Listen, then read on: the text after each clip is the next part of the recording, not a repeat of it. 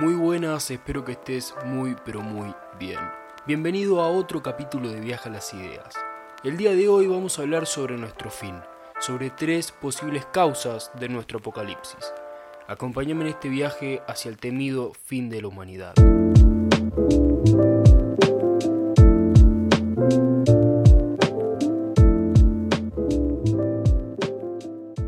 El humano teoriza su fin desde tiempos inmemoriales. En la Biblia encontramos páginas enteras destinadas a este tema. Parece ser que causa gran curiosidad entender nuestro fin, el cómo y el cuándo principalmente, cada cual con sus argumentos y contraargumentos, algunas más factibles y otras más imaginativas. Con respecto al cuándo, algunos creen que en los próximos años y otros estiman que dentro de miles es un tema que ha despertado la creatividad de cientos de personas, creando todo un mercado a su alrededor. Libros, películas y movimientos sociales enteros. Ha dado lugar a lo peor de las personas, como por ejemplo la creación de grupos coercitivos. También es normal sentir que somos invencibles como humanidad, que nunca nos va a pasar nada, sin embargo y de vez en cuando ocurren cosas que nos demuestran lo susceptible y frágil que es el orden de las cosas, como por ejemplo la actual pandemia, y que además nos enrostra nuestra vulnerabilidad. Por eso hoy vamos a ver las distintas teorías que postulan las ciencias en general acerca de nuestro fin. Pero antes, vamos a revisar un poco nuestra historia. La palabra apocalipsis proviene del latín y su concepto tiene origen en las escrituras bíblicas. En el siglo I y II se estima que fue narrado el último testamento, titulado Apocalipsis, o también conocido como el libro de las revelaciones. En él, Juan de Patmos tiene una visión en la que es llamado por Jesús con el objetivo de advertir que el fin está cerca. También le ordena escribir todo lo que él diga para enviarlo a siete iglesias distintas. Esa es la premisa en esencia. En resumen, alega que el cataclismo es inminente y que Dios es el camino a la salvación. Es una advertencia casi directa al lector, pero no metafóricamente, sino que literalmente dice, Bienaventurado el que lee y los que escuchan las palabras de esta profecía y los que observan las cosas en ella escrita, pues el tiempo está próximo. De todas formas, con respecto al contenido hay múltiples interpretaciones, algunas más literales que otras.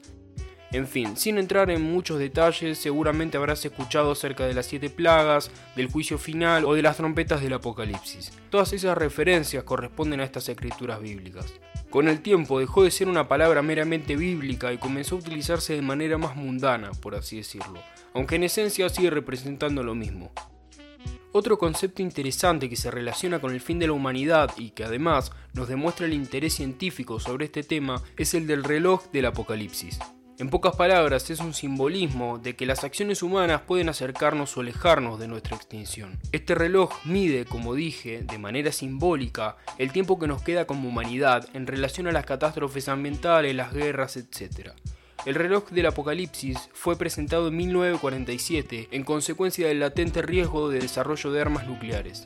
Actualmente marca las 23 horas con 58 minutos y 20 segundos, siendo que en la medianoche indica el fin del mundo, solo quedan 100 segundos. O por lo menos eso postula el grupo de 13 científicos ganadores de premios Nobel que se encarga de actualizar todos los años sus manecillas. Habiendo entendido esto, vamos a ver cuáles son nuestros finales más factibles según la ciencia. Primer lugar vamos a hablar de la que parece la causa más obvia de nuestra extinción, la catástrofe medioambiental. Es la teoría que suena con más fuerza, sobre todo observando nuestra realidad actual. Hay múltiples versiones, algunas más fatalistas que otras. Básicamente, la crisis medioambiental engloba un conjunto de problemáticas a las cuales nos enfrentamos, por ejemplo, la extinción de especies, la contaminación en general, el efecto invernadero, todos aquellos problemas que amenazan a nuestro entorno físico y biológico. Esto ya lo dije antes. La razón de la crisis medioambiental actual se resume al exponencial crecimiento humano en todos los sentidos. En pocas palabras, nuevas necesidades y deseos que requieren atención, a pesar de que en el camino se extermine con el entorno natural que nos rodea. Es el precio del crecimiento desmedido por el que atravesamos las últimas décadas. Cuanto mayor consumo, mayor producción se requiere y por ende aumenta la contaminación, ya que los combustibles son los responsables principales del desgaste del medio ambiente. Entre los efectos más comunes de la crisis medioambiental está la contaminación de los suelos, contaminación del agua, contaminación del aire, aumento del efecto invernadero producto del CO2 emitido y la extinción masiva de especies. Estas consecuencias pueden observarse en la actualidad, pero ¿qué va a pasar en el futuro?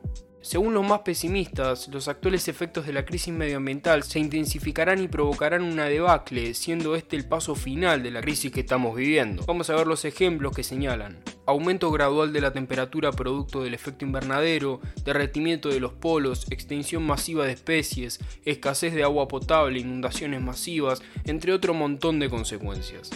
Teóricamente, esta debacle terminaría por acabar con una gran parte de la población humana, si no es que con toda. De manera directa o indirecta, la debacle ambiental terminaría por socavar todo el orden social alrededor del mundo. Veamos algunos datos que sustentan esta teoría. Según el informe llamado Planeta Vivo presentado por la WWF, en el planeta desde 1970 ya se han extinguido aproximadamente el 68% de los animales. El estudio concluye que la causa principal somos los humanos. Desde inicios de 1880 hasta la actualidad, el nivel del mar aumentó 20 centímetros y se estima que para 2100 llegará al metro y medio. Asimismo, las olas de calor y las sequías serán intensas. En 2050, 1.600 millones de personas correrán el riesgo de inundación y 1.900 millones padecerán estrés hídrico, un fenómeno que en pocas palabras podemos definir como un exceso de demanda de agua potable frente a una cantidad limitada, lo que provocaría que al menos un mes al año una parte de la población no tenga agua.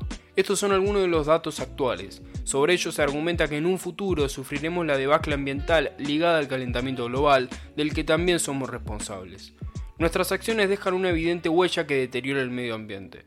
A pesar de que el panorama actual y futuro no sea para nada alentador, muchos países ya se pusieron en marcha desde hace ya muchos años para evitar una posible catástrofe. Veamos algunos de los ejemplos más esperanzadores. Hace unos días, el 4 de junio, la ONU lanzó un plan cuyo objetivo es rehabilitar de acá a 2030 unas 350 millones de hectáreas de ecosistemas terrestres y acuáticos degradados. Esto generaría 9 billones de dólares en materia de servicios ecosistémicos y eliminaría de la atmósfera de 13 a 26 gigatoneladas de gases de efecto invernadero. Recientemente la Unión Europea se ha comprometido con un plan que busca reducir un 45% de las emisiones de metano en los próximos 10 años, lo que podría dar resultados incluso a corto plazo, reduciendo la tasa de calentamiento global. El 29 de abril, el Senado de los Estados Unidos aprobó una votación bipartidista para restablecer las regulaciones de la era Obama y controlar las fugas de los pozos de petróleo y gas. Esto exige a las empresas monitorear, conectar y capturar el metano en los sitios de perforación. Hay muchas más noticias de este tipo. Lógicamente, las metas medioambientales se plantean a largo plazo, debido a que su implementación no es inmediata, sino que es progresiva. Lo importante es que realmente hay un compromiso por parte de los líderes mundiales y no son solo ellos quienes contribuyen, sino que cientos de ONGs también son grandes promotoras del cambio. Muchas incluso han logrado resultados increíbles. Las nuevas tecnologías sostenibles serán de gran ayuda en este cambio de paradigma que vamos a atravesar. En fin, por estos motivos la crisis medioambiental se considera un peligro muy latente para la humanidad. Las respuestas están en la concientización de la problemática, acompañado por supuesto con políticas ecológicas que promuevan la sostenibilidad de un planeta que parece cada vez más perjudicado por el avance humano. Será cuestión de tiempo saber si las ya mencionadas políticas dieron resultados efectivos o si, por el contrario, fueron un verdadero fracaso. En segundo lugar, vamos a hablar de un peligro demasiado real. Es un fantasma que nos persigue desde hace décadas. Estoy hablando de la catástrofe nuclear. Creo que junto con el anterior es la teoría más factible. Los que la postulan argumentan que algún suceso determinado podría provocar que dos o más países desaten una carrera nuclear, lo cual desembocaría tarde o temprano en una guerra. Las consecuencias de este enfrentamiento nuclear serían irreversibles, ya que los efectos de la radiación pueden durar miles de años, dejando lugares completamente inhabitables. Un ejemplo claro de lo que puede llegar a generar la radiación es el famoso accidente de Chernobyl que a día de hoy sigue inhóspito y lo seguirá hasta dentro de 20.000 años, ya que es muy peligroso exponerse a tanta radiación. Por supuesto, grandes extensiones de tierra y mar quedarían contaminadas, además de la extinción masiva de otros animales. Asimismo, aflorarían las crisis económicas, políticas, sociales, sanitarias, entre otras. Todo podría colapsar y aunque pudiéramos recuperarnos, tardaríamos siglos ya que los que no muriesen de manera directa culpa de las explosiones lo harían por sus efectos nocivos a corto y mediano plazo. No es difícil imaginar el colapso en todos los sentidos que una guerra nuclear significa. Pero para que esto ocurra debemos considerar que por un determinado motivo político, económico o de otra índole, dos potencias comiencen una carrera armamentística que desenlace en una guerra. O quizás no haya dicha carrera y directamente un país utilice la legítima defensa a su favor como una excusa para bombardear un país. Y de esto quiero hablar. Vamos a poner en contexto. Debemos entender que existen tratados y toda una legislación que busca evitar los conflictos nucleares. El Protocolo de Ginebra o el Tratado de No Proliferación de las Armas Nucleares son algunos de ellos. El derecho internacional prohíbe por completo la producción y el uso de las armas nucleares, así como el traspaso a países que no produzcan armas de este tipo. Ni siquiera se pueden comerciar materiales con los que se puedan desarrollar. Esto se establece en el Tratado de No Proliferación, firmado por cinco superpotencias. No solo prohíben este tipo de armas, sino que otro montón como las bacteriológicas o las químicas. Entendiendo esto, podríamos afirmar que los acuerdos internacionales prohíben que dos o más países utilicen armas nucleares. Y en parte es verdad, pero el problema comienza cuando salimos de la teoría y comenzamos a ver la realidad. Resulta que los países del mundo cuentan con el derecho de la legítima defensa, que se establece a partir del artículo 39 de la Carta de las Naciones Unidas. En ella se habla de que en caso de que la paz de uno o más estados se vea amenazada por otro, el Consejo de Seguridad deberá tomar distintas medidas con el fin de cesar esas amenazas. En primera instancia no se recurre a la fuerza, sino que se interrumpen las relaciones comerciales, diplomáticas, etc. En el caso de que esto no cese con las amenazas, en el artículo 42 estipula que se recurrirá a la fuerza militar, pero nunca exponiendo a la población civil, es decir, se recurre a la fuerza en última instancia, pero con varios protocolos que aseguran que no se desencadene un conflicto mayor. Sin embargo, esto también tiene un área gris. Veamos cuál es.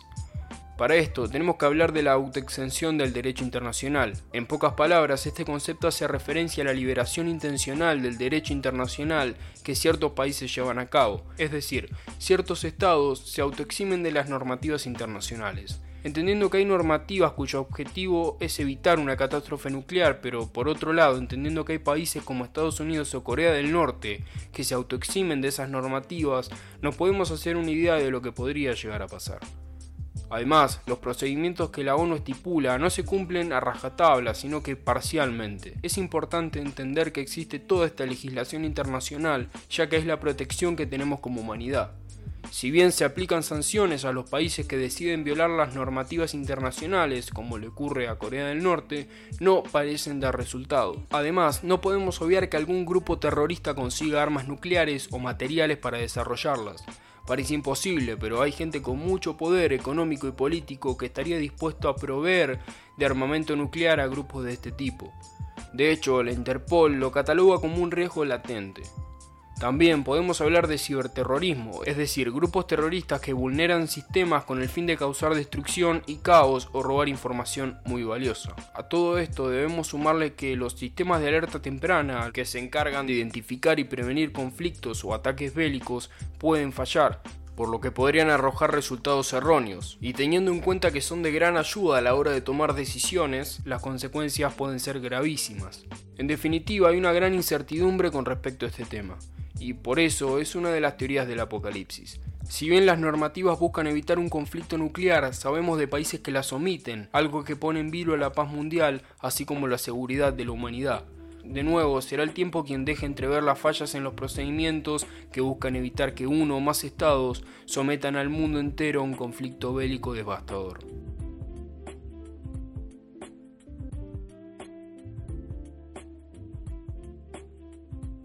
Tercer lugar, vamos a hablar de un riesgo que no se manifiesta en la actualidad, pero se especula que quizás sí en un futuro. Estoy hablando de los riesgos de la manipulación genética. Vamos a hablar de la biotecnología. Si bien ya he mencionado que la biotecnología bien implementada supone un gran gran beneficio para la humanidad, puesto que se podrían tratar enfermedades genéticas y hereditarias.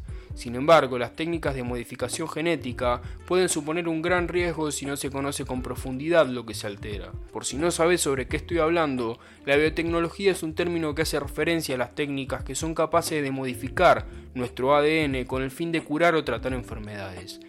El riesgo de estas técnicas radica en que la alteración de ciertos genes pueden curar enfermedades, pero también pueden provocar mutaciones genéticas que lleven al desarrollo de otras. Esta preocupación no se atiene únicamente al área humana, sino que se extiende a la agricultura o la ganadería. Según los científicos del Instituto del Futuro de la Humanidad, amparado por la Universidad de Oxford, la manipulación biológica podría desencadenar consecuencias inesperadas por más de que se realicen con buenas intenciones. Por ejemplo, que se desconozca la importancia de un gen específico de una planta y por eso se decida modificarlo. Quizás ese gen tenía una importancia evolutiva significativa. Además, sería factible exterminar la biodiversidad si todas las plantas están modificadas. Se gestaría un desbalance natural.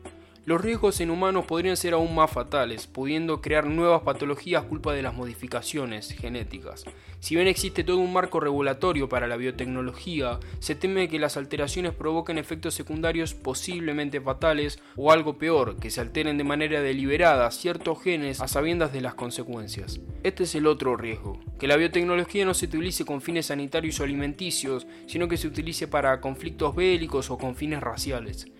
La bioingeniería necesita fuertes regulaciones, si bien las hay y teóricamente deben respetarse, sabemos que casi siempre la práctica se convierte en la excepción.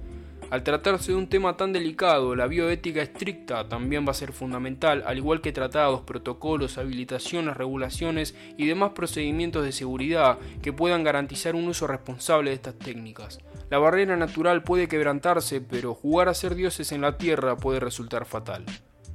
De todas formas, con el tiempo, posiblemente se crearán nuevas regulaciones que garanticen esa seguridad, avaladas seguramente por nuevas investigaciones que permitan confirmar que no suponen un peligro. Teniendo esto en cuenta, sí podemos decir que la manipulación genética aplicada en humanos supondrá un gran avance en las ciencias médicas, ayudando a tratar o curar cientos de enfermedades. Por supuesto, en tanto y en cuanto se utilice de manera responsable y segura. En conclusión, vimos tres teorías, tres hipótesis acerca de nuestro fin. Es curioso que la causa de las tres sea también su mayor víctima, la humanidad. Nosotros somos los culpables de exponernos a estos riesgos. Las experiencias negativas son de las que aprendemos. El problema comienza cuando esas experiencias pueden derivar en fatalidades. Esto es todo por hoy. Si te gustó, podés seguir o compartir el podcast. Si tenés dudas, podés consultar las referencias. Nos escuchamos la próxima en Viaje a las Ideas.